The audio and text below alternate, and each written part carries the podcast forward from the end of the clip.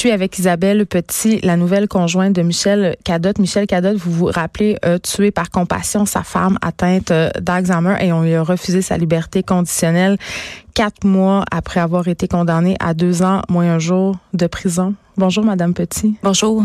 Euh, je suis contente de vous avoir ici aujourd'hui parce que vous avez écrit une lettre très, très touchante au comité de libération conditionnelle. Mais avant qu'on qu'on parle de cette lettre-là, je veux qu'on se parle des questions qui ont été posées à M. Cadotte par le comité. La première question euh, qui était comment aurait-il pu faire pour que la situation se passe autrement? Oui.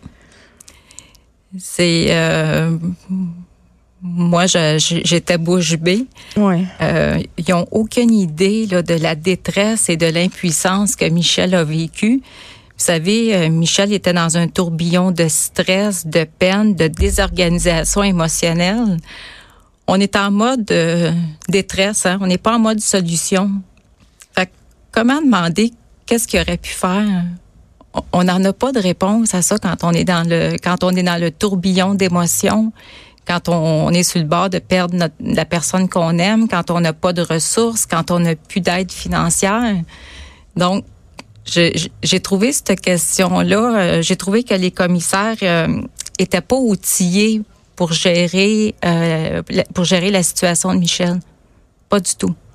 ils ont aussi demandé pourquoi il n'avait pas arrêté d'aller la voir s'il était si épuisé. Oui. Oui. Ça, c'est une phrase, une réflexion que je suis tannée d'entendre. On l'entend souvent.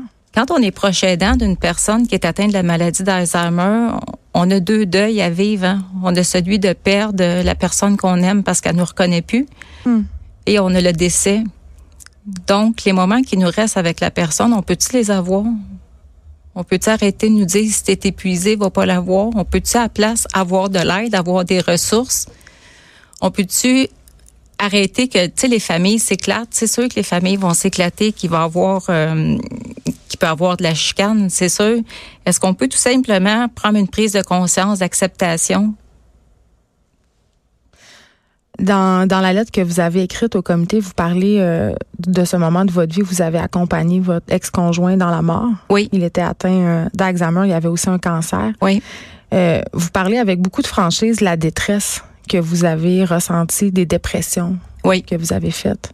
Oui. Est-ce qu'il y a un, un certain tabou social autour de la réalité que vivent les aidants, les proches aidants? Ben, la réalité est que, ben, de toute façon, la, dépression reste à bout. Donc, quand on vient en épuisement parce qu'on s'occupe d'un proche aidant, euh, c'est pire. Puis, j'avais l'impression que c'était pire parce que c'était la maladie d'Alzheimer. Parce que les gens nous disaient, ben, encore, pourquoi tu continues d'aller le voir? T'as pas besoin d'aller le voir, il te reconnaît pas. Euh, tu sais, c'est les gens comprennent pas. Puis, parce que vous l'avez placé, votre mari. Oui, moi j'ai dû le placer parce que Marie, euh, mon mari avait également, Guy avait également un, cancer, donc euh, il était rendu vraiment à mobilité réduite. Et je devais travailler. Euh, Sabrina, à l'époque, avait 16 ans. Donc, euh, Votre fille? Ma fille, Sabrina, oui. Donc, il faut continuer de travailler. Et là, on a des embûches du travail parce que, bon, on a des employeurs qui vont nous demander, ben, euh, t'es pas disponible. Euh, moi, j'ai perdu, j'ai perdu un emploi. Faut que je fasse attention pour, pour pas avoir une autre mise en demeure. Mais quoi qu'il en soit, j'ai quand même demandé un congé de compassion parce que Guy avait un diagnostic de moins de six mois à vivre. Donc, mon congé de compassion m'a été refusé. Pour quelle raison? Euh, ben parce que je ne suis pas à mon travail, donc les autres ils ont besoin de quelqu'un qui est disponible. Je n'étais plus disponible.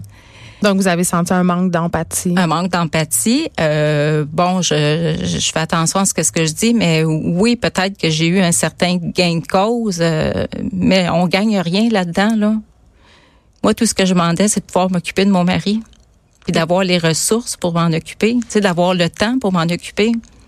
Puis pour s'occuper de quelqu'un, il faut aller bien. Il faut aller bien. Je n'étais pas bien.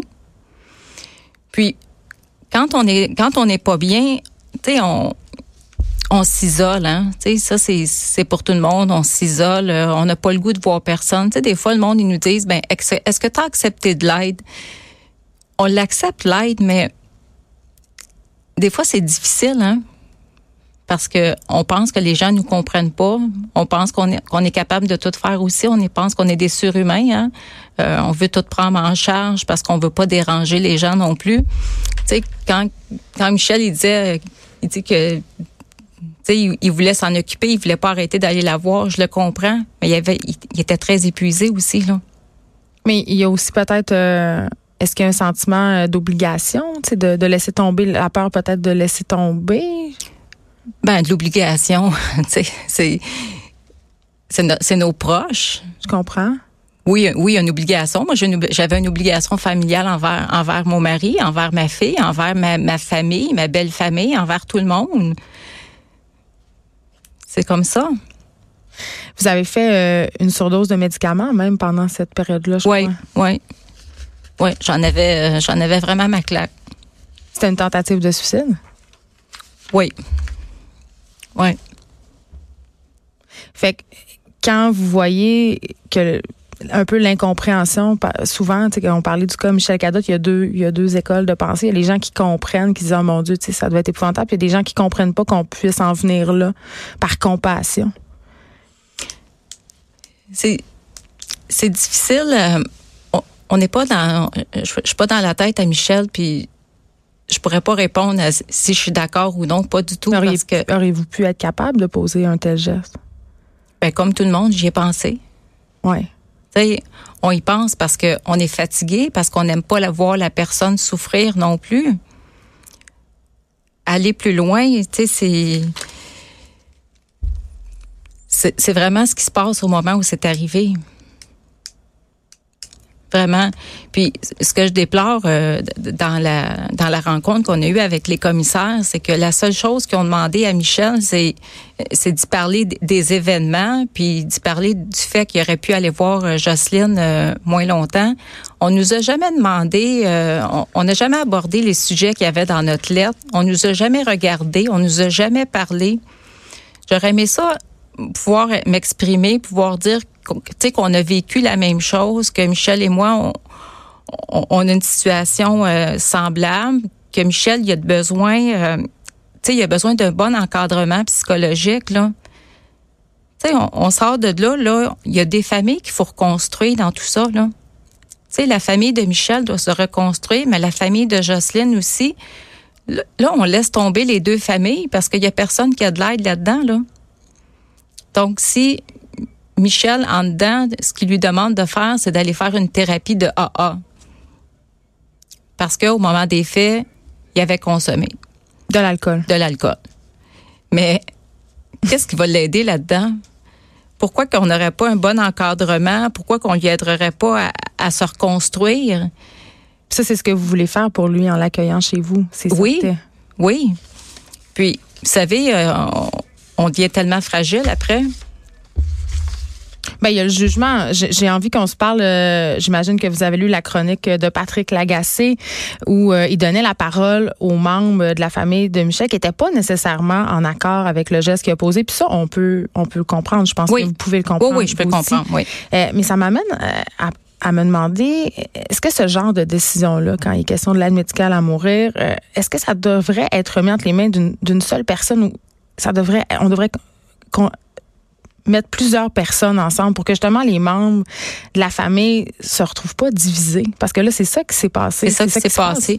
Dans la majorité des cas, c'est ça qui se passe. La oui. se met de la partie. La BSB se met de la partie, puis moi, dans, dans ma situation, je suis contente parce que c'est pas c'est pas arrivé. Hmm. Parce que moi, j'ai souvent fait des, des, des, réunions familiales avec euh, avec les membres, surtout de la famille à, Guy, pour en parler, pour dire bon. Euh, euh, ça va pas bien, euh, qu'est-ce que je fais avec les traitements? Parce que Guy avait un cancer, donc c'est sûr que cancer Alzheimer, euh, il y avait des décisions à en prendre au niveau des traitements là.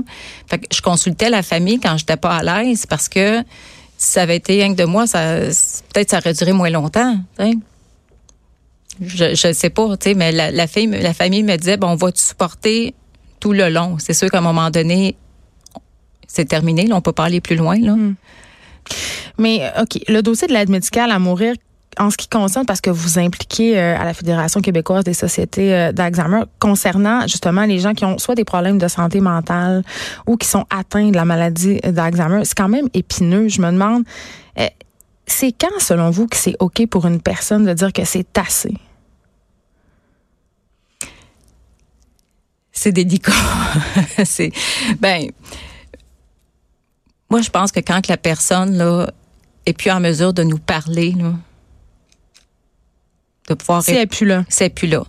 Mais en même temps, il y a des gens qui ont peur que des familles abusent, que qu'il y ait de l'oppression, de la manipulation, si la personne n'est pas apte à consentir. Ben, qui nous évalue psychologiquement. Avant. Avant, qui nous évalue.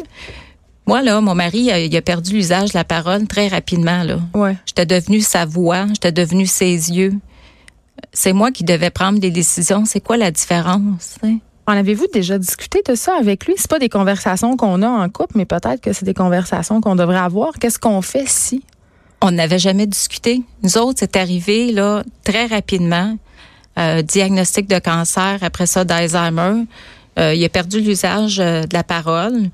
Donc, j'étais devenue sa voix.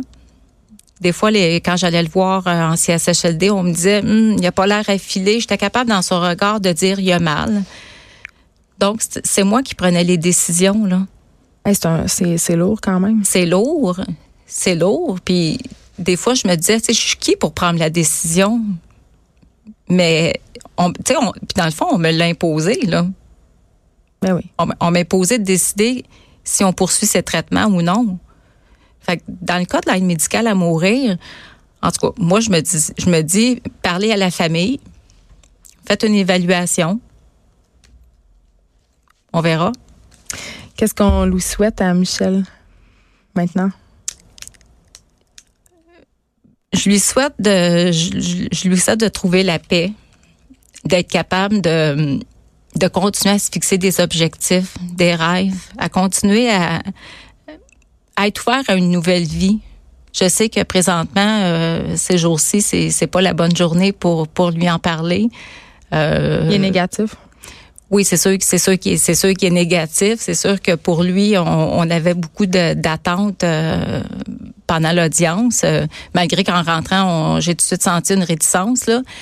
Mais euh, on avait beaucoup d'attentes. on avait fait, on avait fait notre liste de projets pour pour la semaine. J'avais décidé de prendre une semaine de vacances pour qu'on puisse tout planifier notre quotidien. Fait que ça a été, ça a été une dure décision, très dure. Isabelle Petit, merci. Ça fait plaisir. De 13 à 15, les effrontés. Cube Radio.